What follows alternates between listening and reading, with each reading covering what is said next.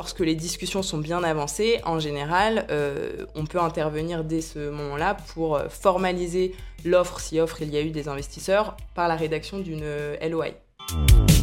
This is the Space Avocat podcast.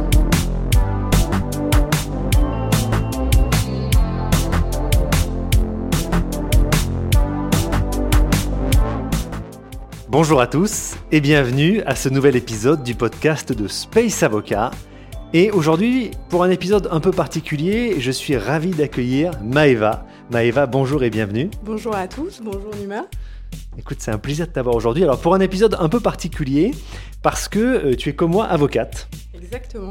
Et on a le plaisir de travailler ensemble sur des sujets un peu particuliers, mais qui concernent euh, pleinement l'industrie du New Space c'est la levée de fonds, la constitution de société, tout ce que l'on appelle dans notre jargon le fameux droit des sociétés, le corporate, pour les plus anglophones d'entre nous.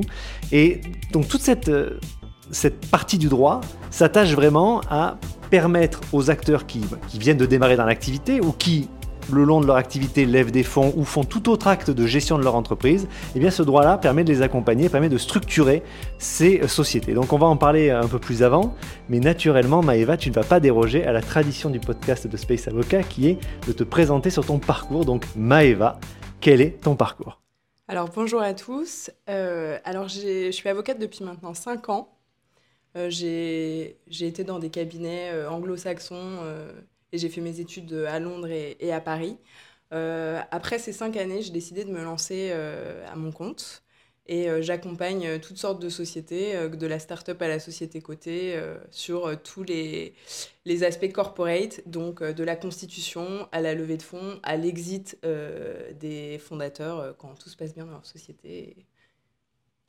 Une compétence vraiment d'experte dans ce, dans ce segment-là. Alors effectivement, euh, on a mentionné, tu travailles avec Space Avocat sur ces, sur ces dimensions euh, corporate, levée de fonds. Pourquoi c'est important Encore une fois, euh, les activités spatiales, traditionnellement, c'était un secteur plutôt monopolisé avec de, avec de très grosses entreprises. Et puis, depuis maintenant quelques années, c'est un secteur où on voit des startups Mhm. Et c'est vrai que euh, au jour le jour de notre pratique quotidienne, on se rend compte qu'il y a des questions sur ces sujets-là et on s'est dit que c'était finalement une bonne idée, dans le cadre du podcast, de parler de ces, questions-là et d'un peu évoquer euh, ces sujets. Alors, premier sujet qui est quand même extrêmement important et ça touche tous ceux qui ont un projet d'entreprise, notamment dans le, dans le New Space. Comment est-ce qu'on fait pour créer sa société à tout le monde au niveau juridique? Comment est-ce que je donne naissance à la société, quelle que soit sa forme? Alors la constitution d'une société, c'est un préalable indispensable euh, quand on monte une start-up, euh, dans la mesure où c'est qu'à compter de son immatriculation qu'elle sera considérée comme ayant une existence euh, juridique et un cadre en fait. donc dès lors que la société va vouloir conclure des contrats, etc., il faudra qu'elle soit immatriculée. moi, je, tiens à attirer l'attention de tout le monde sur le fait que immatriculer sa société dans les formes et en étant vraiment euh, bien carré au niveau juridique, c'est primordial. Euh, dans la mesure où il m'est arrivé à plusieurs reprises de reprendre des dossiers avec des sociétés qui avaient fait ça un petit peu en se disant que c'était très simple d'immatriculer une société et que c'était du dépôt de statut basique, etc. Oui, parce que c'est vrai qu'on a un peu les, pardon de t'interrompre, on a un peu les, les usual suspects, les, bon, certains, certains sites qui peuvent mhm qui peuvent prétendre à donner des, statuts adaptés forcément à, toutes les situations. Ce n'est pas forcément le cas et ça nécessite au moins une relecture, voire mm. parfois une refonte, effectivement. Je pense qu'il faut des statuts euh, sur mesure dès le début. Euh, et il y a des choses que les avocats vont pouvoir anticiper euh, dans les documents de, constitution que certaines plateformes ou des statuts types vont peut-être pas pouvoir bien encadrer. Et euh, à horizon euh, plus ou moins court terme, euh, il va falloir reprendre les statuts du début. Et en fait, c'est une perte de temps. Et bien entendu, il y a des coûts associés dont on peut se passer si, dès le début, on fait les choses dans les formes. Alors, pour immatriculer une société, alors tout d'abord, il faut que vous ayez d'abord défini les associés, les fondateurs, la répartition. Ça, c'est aux fondateurs de la start-up de, de, le déterminer et de nous le dire. ensuite, il va falloir définir la structure juridique. il, y a beaucoup, il y a beaucoup de formes sociales euh, en fonction de l'objet, qu'il soit social, euh, civil ou commercial de la société. La responsabilité des associés, en fonction des formes, elle va être illimitée donc la, responsabilité des associés ne s'arrête pas à l'écran de la société, mais ça peut aller jusqu'à leur patrimoine personnel. C'est quelque chose qu'il faut vraiment prendre en compte au début. Ou une responsabilité limitée aux apports. Donc, quoi qu'il arrive, votre responsabilité en tant qu'associé, si vous choisissez ces formes sociales-là, on ne pourra pas aller au-delà de vos apports initiaux euh, ou euh, lors d'augmentation de capital, mais ça on le verra après euh, dans, la société. C'est vrai que il faut faire très attention, notamment dans le secteur spatial, où les risques sont quand même très importants. C'est quand même un secteur industriel. Et c'est vrai que là, le bon choix de société, alors c'est vrai qu'on voit beaucoup de SAS naturellement. Oui, c'est ce que j'allais, j'allais y venir. le statut privilégié, c'est vraiment la SAS, dans la mesure où elle nous offre une souplesse juridique qui est sans égal par rapport aux, autres sociétés, type société anonyme. La SAS, il y a beaucoup moins de dispositions impératives dans le code de commerce et c'est vraiment une, structure adaptée pour faire du sur-mesure en fonction du projet. Donc une fois que vous avez défini cette, cette forme sociale euh, avec vos conseils, euh, le cas échéant, euh, vous allez devoir trouver un siège social pour domicilier votre société. Donc vous avez la possibilité de le domicilier au domicile personnel du président si on est dans une SAS. Euh, c'est limité dans la durée, euh, c'est pas plus de, de 5 ans, mais c'est une solution assez facile et peu coûteuse. vous pouvez aussi avoir recours à des sociétés de domiciliation. l'objet en fait même c'est de domicilier des sociétés et vous pouvez à moindre coût avoir une adresse assez prestigieuse donc au niveau de la légitimité ou de l'image que vous voulez donner à votre société ça peut être aussi un, bon, euh, une bonne alternative ou euh, si vous avez des locaux, bien entendu, vous pouvez domicilier euh, à l'adresse de, de, votre local commercial. Une fois qu'on a déterminé le siège social, il va aussi falloir déterminer et bien délimiter l'objet social de la société. Parce que ça va vraiment cadrer le champ de votre activité et vous ne pouvez pas exercer des activités qui ne seraient pas dans votre siège social. Donc ce qu'on fait en général, c'est que quoi qu'il arrive, alors on détermine avec nos clients en termes juridiques euh, le, siège social parce qu'il faut toujours le dans les statuts. L'objet social, tu veux dire L'objet social, oui. Excuse-moi, il faut, toujours, faut toujours bien le délimiter et, euh, parce que vous allez avoir votre code APE qui va être attribué en fonction de ça. Et il ne faut, il faut pas écrire euh, n'importe quoi et c'est un peu un jargon juridique qu'on va, qu'on va produire sur la base de, de, de, votre idée, en fait, de votre projet. Et en général, on ajoute une phrase qui dit bien que l'objet est plus large et que toute, toute euh, activité qui se rattacherait à cet euh, objet social euh, est, comprise dedans. Donc une fois que vous avez, vous avez déterminé votre objet social, vous déterminez votre capital social. Le capital social, ça correspond en fait aux apports initiaux que vous mettez à la disposition de votre société. Donc ça peut être des apports en numéraire ou ça peut aussi être des apports en nature quand vous apportez des biens euh, à votre société, il y a tout un, régime particulier en fonction des apports. Il y a les apports en industrie qui sont plutôt des apports de connaissances, de savoir-faire, mais il faut, être assez vigilant parce que les actions euh, auxquelles on, a le droit en échange de cet apport en industrie, c'est des actions très particulières et vous n'avez pas forcément euh, les droits que vous avez avec des apports contre des apports en nature ou des apports en numéraire.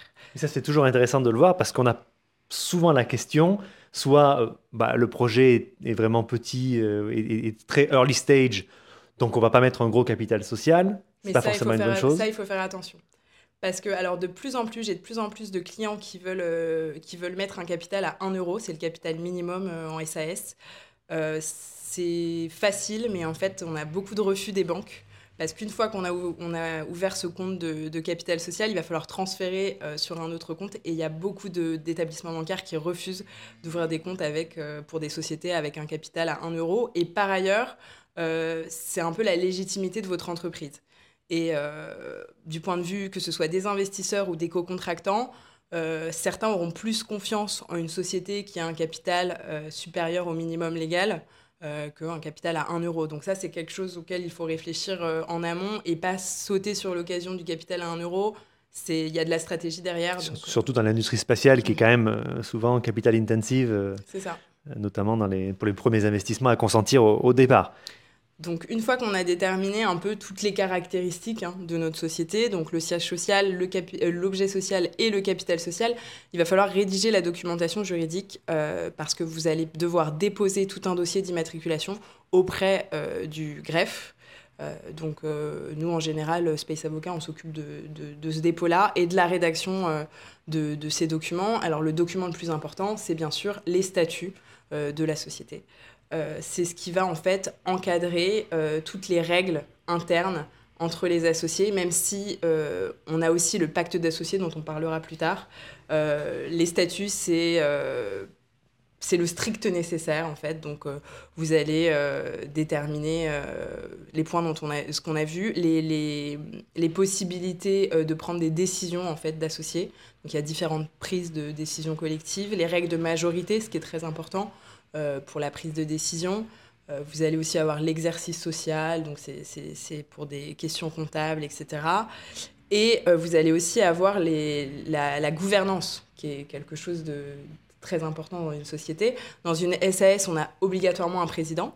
On peut également avoir d'autres organes sociaux, donc on peut avoir euh, un directeur général ou plusieurs, des directeurs généraux délégués, et des boards en fait.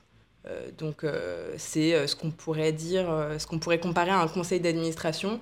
Mais l'avantage de la SAS, c'est qu'on peut prévoir des organes collégiaux un peu comme on veut. Et, ça, en général, on les met dans les statuts.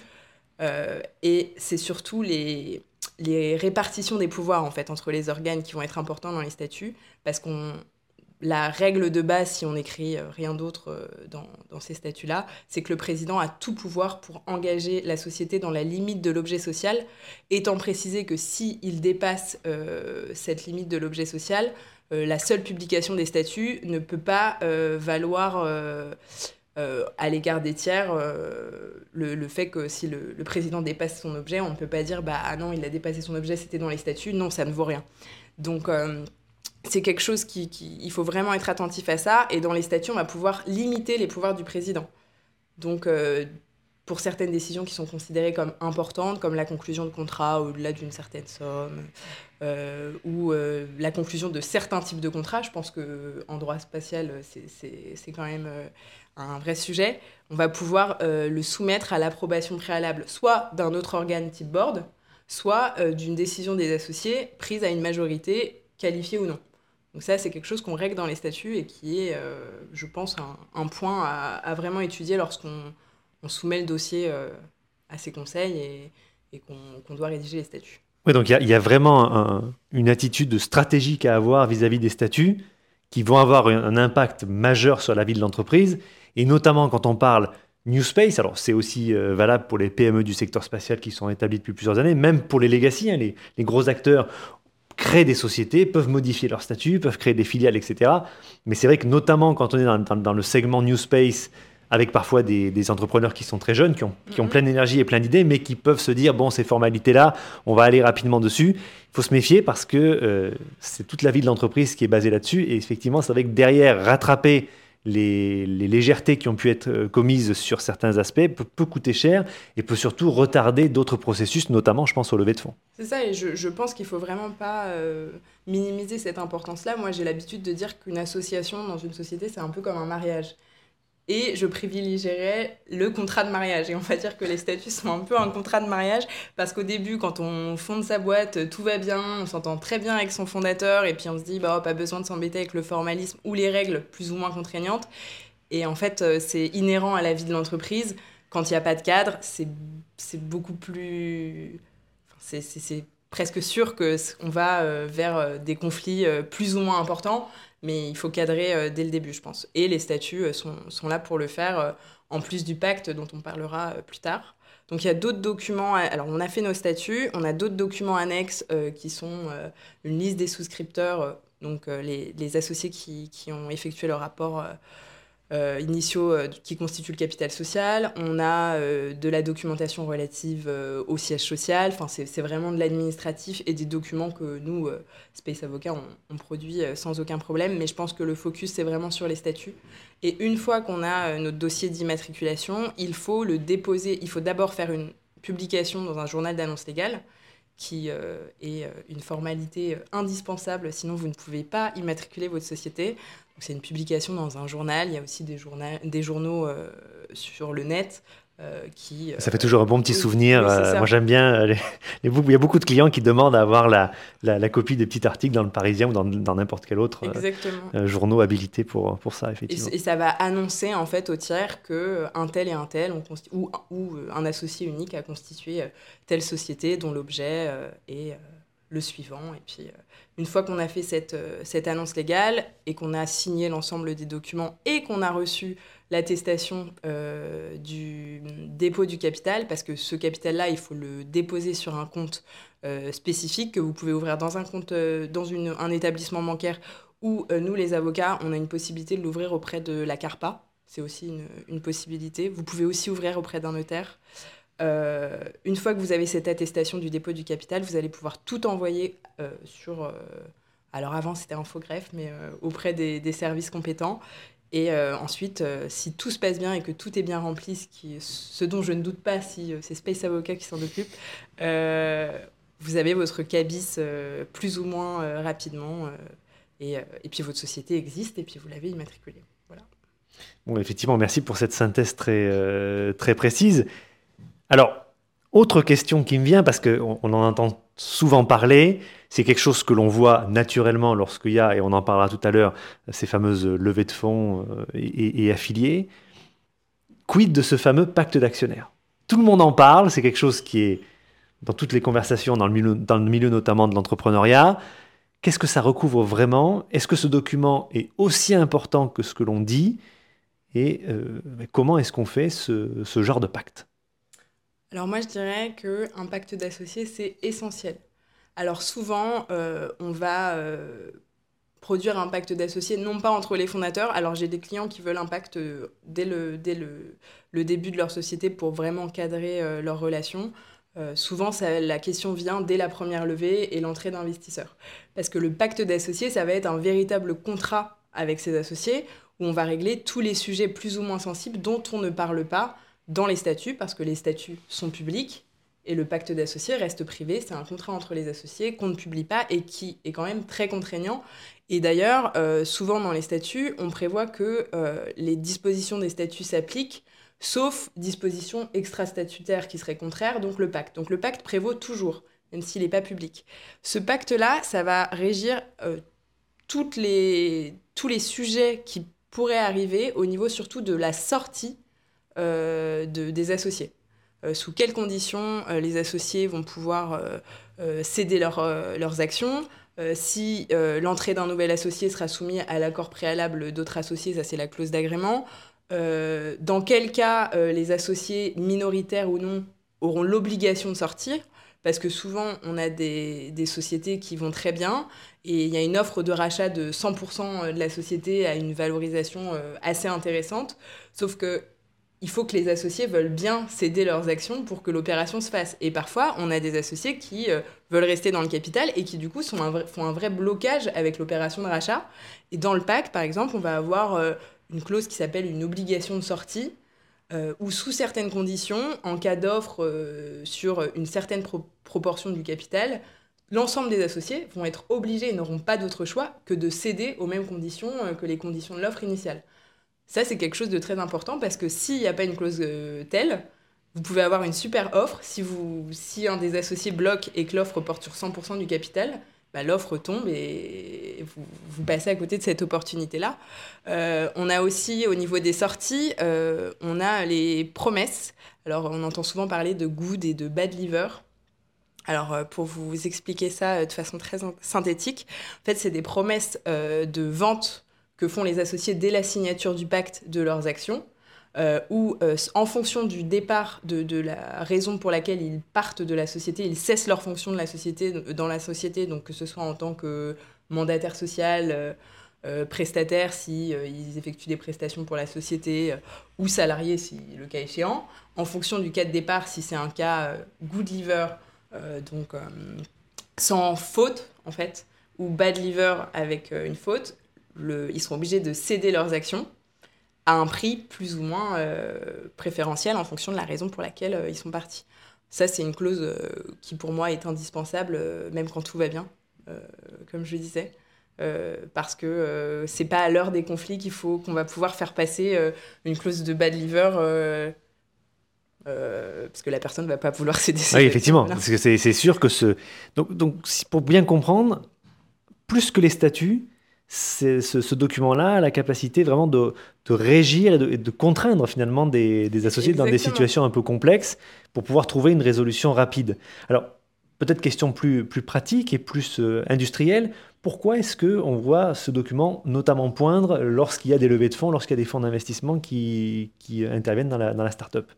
Parce que normalement, en tant, quand on est deux founders ou qu'on est un fondateur unique, on s'entend et puis on se dit qu'on n'a pas besoin de, de formaliser ça sous la forme d'un contrat parce qu'il y a toujours le, le, contrat, il y a toujours un peu une peur de, de, formaliser euh, les relations quand c'est en général des fondateurs qui se connaissent bien, des relations euh, qui sont tout le temps saines au début et puis on se dit que de toute façon il n'y a pas de, de, sujet et puis si un, un, doit sortir, ça se fera à l'amiable. Sauf que là, quand c'est des levées de fonds, c'est que c'est des tiers aux fondateurs, on ne les connaît pas et euh, ils arrivent un peu quand même dans votre petit bébé euh, du, début. Euh, et puis c'est c'est des tiers, quoi. C'est des investisseurs tiers. C'est une autre dynamique qui se met en place, ça c'est sûr. C'est une autre dynamique et, et on n'a pas envie, enfin on a envie de bien cadrer l'entrée de ces personnes-là et surtout leur sortie et que on reste quand même, en général, les fondateurs ont des droits préférentiels par rapport aux nouveaux entrants et que les fondateurs restent quand même les fondateurs et que c'est leur idée et que des nouvelles personnes ne vont pas arriver et mettre la zizanie ou pas. Hein. Euh, mais euh, mais ça, oui, ça, ça, les ça permet à des, quand des tiers euh, viennent dans, dans, la société de, de, leur dire les règles sont telles, sont ainsi, et puis si vous rentrez, vous vous, vous pliez à ces règles sans, sans ce rapport de force, hein, bien entendu, mais... Euh, mais c'est aussi parfois les nouveaux entrants... Qui vont demander un pacte peuvent aussi, euh, effectivement imposer des règles. Et justement, quand on a des fonds, etc., ils sont bien euh, sensibles à tout ce qui est sujet promesses, sorties, et parfois ils vont vous demander de, de, mettre en place un pacte, parfois ils auront des pactes, des clauses qui veulent absolument et qui sont la condition sine qua non de leur, leur investissement, et, et donc là, la question du pacte, elle va s'imposer de par les investisseurs. On parle aussi beaucoup de la fameuse dilution, parce que c'est vrai que vous avez des, cofondateurs, des fondateurs qui, euh, qui suent sang et eau pour euh, créer, surtout dans le, dans le New Space, pour peut-être sortir un prototype, voire un POC. Et puis, arrive le temps d'avoir d'autres investisseurs, il y a cette fameuse notion de dilution. En quoi le pacte d'actionnaires peut être une aide pour parer à ce, à ce risque? Alors pour la dilution, il y a le pacte et il y a aussi euh, les modalités d'entrée, euh, sous quelle forme les, investisseurs rentrent. Donc pour rester sur le pacte, on a souvent des clauses d'anti-dilution qui euh, prévoient que tel associé ne pourra pas être dilué à temps euh, à plus de temps euh, par rapport aux autres et que euh, si levée il y a ou si nouvelle entrée il y a, il faudra que les modalités de cette, cette, cette nouvelle opération lui permettent de garder un certain pourcentage dans le capital. C'est une clause usuelle, mais pour éviter d'être dilué, il y a aussi d'autres mécanismes qui sont hors pacte et qui sont plutôt modalités de l'augmentation de capital ou levée de fonds si on ne passe pas par une augmentation de capital par émission d'actions directes. Donc en quelques mots, ce, pacte d'actionnaires, c'est un document stratégique, mhm. très technique aussi, parce qu'il faut prévoir beaucoup de choses avec un langage, je présume, très technique aussi, pour parer à tout risque de mauvaise interprétation et lorsque effectivement il y a une situation difficile, pouvoir appliquer tel que c'était voulu au départ. Donc ce texte-là vient en complément parfois, parce que ce n'est pas obligatoire de, statut. Et tu disais justement que c'est un, document qui est particulièrement utile lorsqu'il y a des levées. Alors la transition est toute trouvée vers les fameuses levées de fonds. Concrètement, une levée de fonds, ça se présente comment? Quelle est la forme au niveau juridique des, des process mis en place? Alors, une levée de fonds, quand vous fondez votre start-up, euh, je pense que c'est ce, dont, ce, à quoi on pense, même avant l'immatriculation de la société, parce qu'il va nous falloir des fonds pour euh, développer notre projet, euh, sortir nos prototypes, et puis amorcer le, lancement de l'activité, et puis c'est suite. D'ailleurs, je, me permets juste de, de t'interrompre là-dessus, parce que souvent, il y a un vocabulaire qui sort, et parfois, ça peut peut-être aussi noyer ceux qui ne sont pas forcément dans le milieu de l'investissement dès le départ. Qu'est-ce que c'est que le seed, pré-seed, série A, série B? C'est vrai qu'on entend ça souvent parler, la presse le relais, et parfois on n'a pas forcément la définition exacte du terme. Bah, c'est des termes un peu euh, scientifiques, oui et non, hein, mais un peu de business euh, euh, que les start-upers aiment utiliser sans vraiment comprendre pourquoi. En fait, le pré-seed, seed, série A, série B, c'est en fait un indice sur le statut du développement de la société. Parce qu'en général, on a une roadmap J'utilise aussi des, des termes. Euh, donc, on, a une, une, fiche, on va dire, chronologique quand, euh, quand, quand on, on, a un projet et qu'on essaye de, de, voir un peu euh, à long terme et d'anticiper. On, va savoir qu'à certains stades, il va, on va devoir amorcer l'activité et pouvoir se dépenser tout ce dont on a besoin pour les recherches, etc. Et on, on va évaluer les besoins financiers à X. Ça, c'est le précide, en fait. Le précide, c'est euh, le tout début de l'amorçage du développement.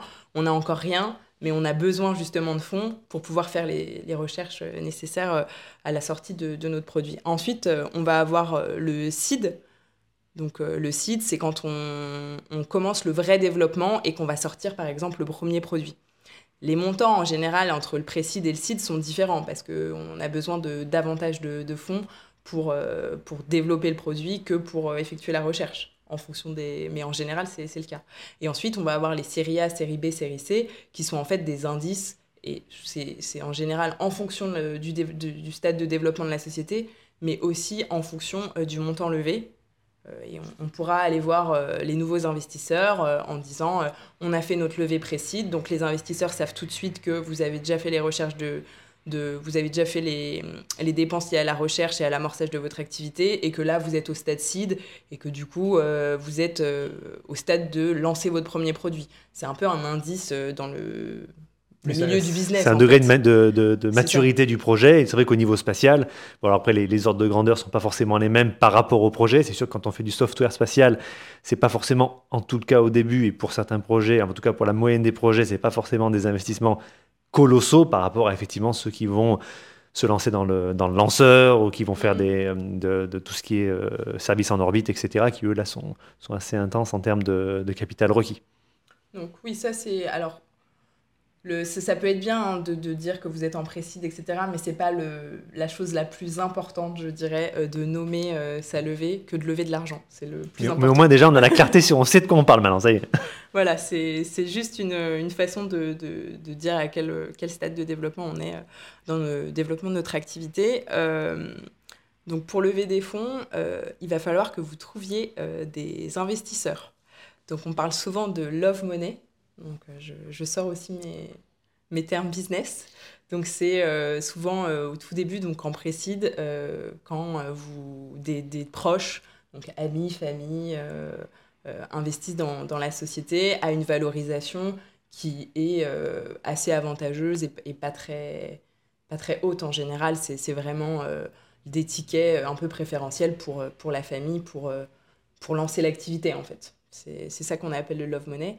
Euh, ensuite, vous allez avoir aussi des investisseurs euh, beaucoup plus institutionnels, donc euh, des business angels, ou si vous voulez vraiment, souvent c'est à un stade de développement un peu plus avancé, des fonds d'investissement qui, qui, vont entrer à votre, dans votre capital. Donc ça, c'est la recherche d'investisseurs, c'est un vrai, vrai travail, un vrai métier. Et en général, c'est une fois que les investisseurs, il y a eu plusieurs discussions avec les investisseurs que nos clients euh, euh, nous donnent le go pour, euh, pour la lever. Ou lorsque les discussions sont bien avancées, en général, on peut intervenir dès ce moment-là pour formaliser l'offre, si offre il y a eu des investisseurs, par la rédaction d'une LOI. Donc c'est une lettre d'intention qui est ou non contraignante en fonction des négociations, mais qui cadre les modalités de l'investissement. Et je pense que c'est un élément qui est rassurant déjà pour les, les leveurs de fonds, et, euh, et qui va vous permettre de, de, mettre vraiment un pied dans la machine et de se dire euh, là, euh, je vais vraiment lever et, et c'est cadré et, du coup, on a arrêté les modalités. Il n'y a plus de discussions contraires qui pourront, qui pourront avoir lieu. Ça, on, peut, on rédige souvent des LOI, LOI pour, pour nos clients. Donc, une fois qu'on a cette, cette, cette, LOI ou LOI, mhm.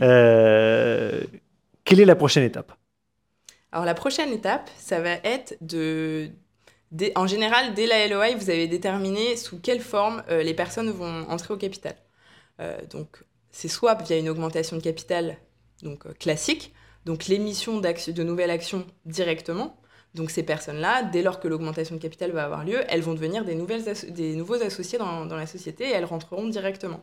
Soit vous avez euh, négocié avec ces personnes-là pour avoir des fonds euh, directement, mais qui entrent à une période de plus ou moins court terme, euh, souvent via ce qu'on appelle les BSAR.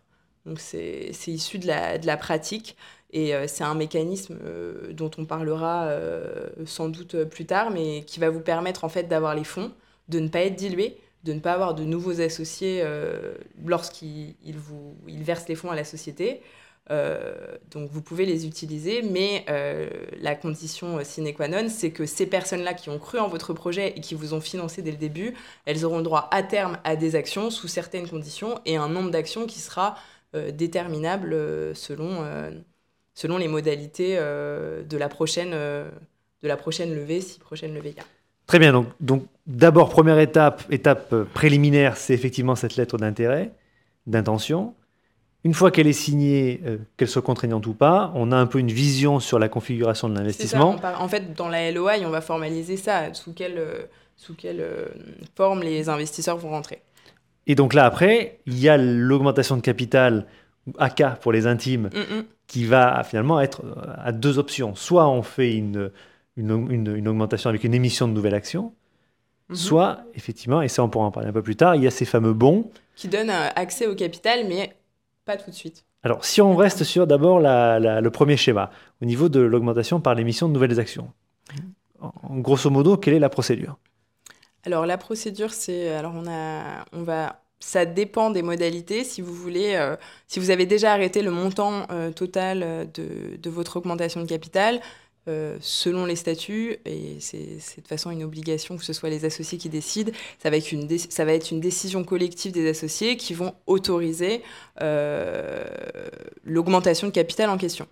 Euh, il y a un point à, souligner, c'est que si vous faites entrer des nouveaux investisseurs, il y a un principe qui s'appelle le droit préférentiel de souscription qu'on appelle aussi le DPS, et euh, selon lequel euh, les associés qui sont déjà là avant euh, l'augmentation de capital, si nouvelles, nouvelles actions il y a, ils ont un droit préférentiel pour souscrire aux dites actions plutôt que des tiers à la société.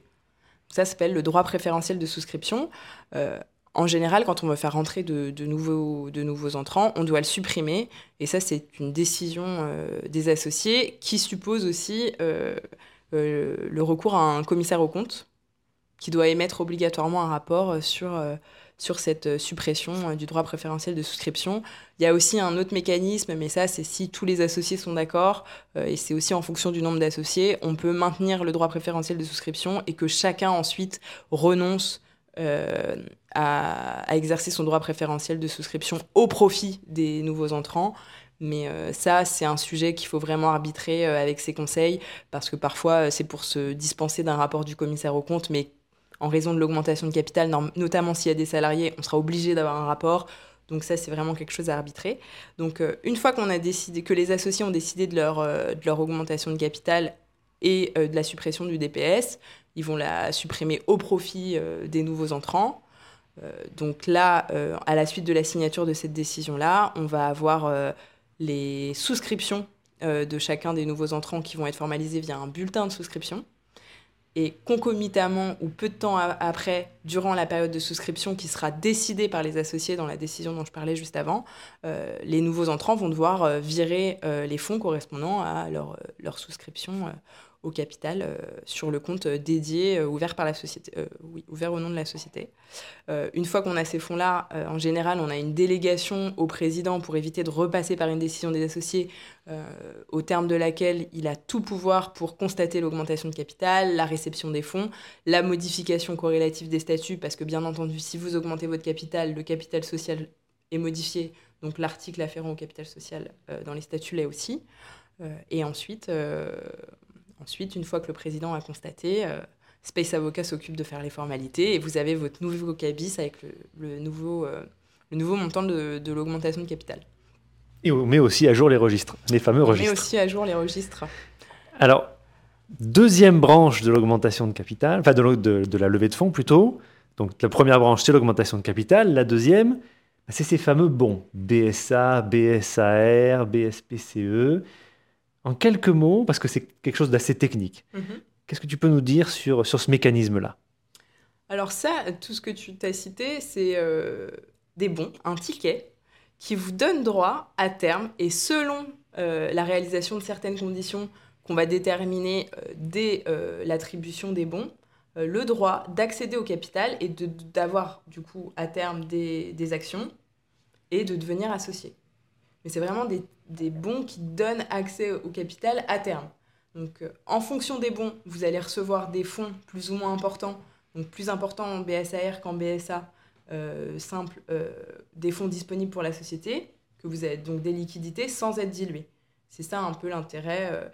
et il y a différents types de BSA, et en fonction du projet, et de la motivation de la levée et des modalités, des besoins de liquidité plus ou moins importants et de la volonté des investisseurs aussi, on va devoir arbitrer euh, entre le bon qui est le plus, plus adapté euh, à votre projet, à votre volonté.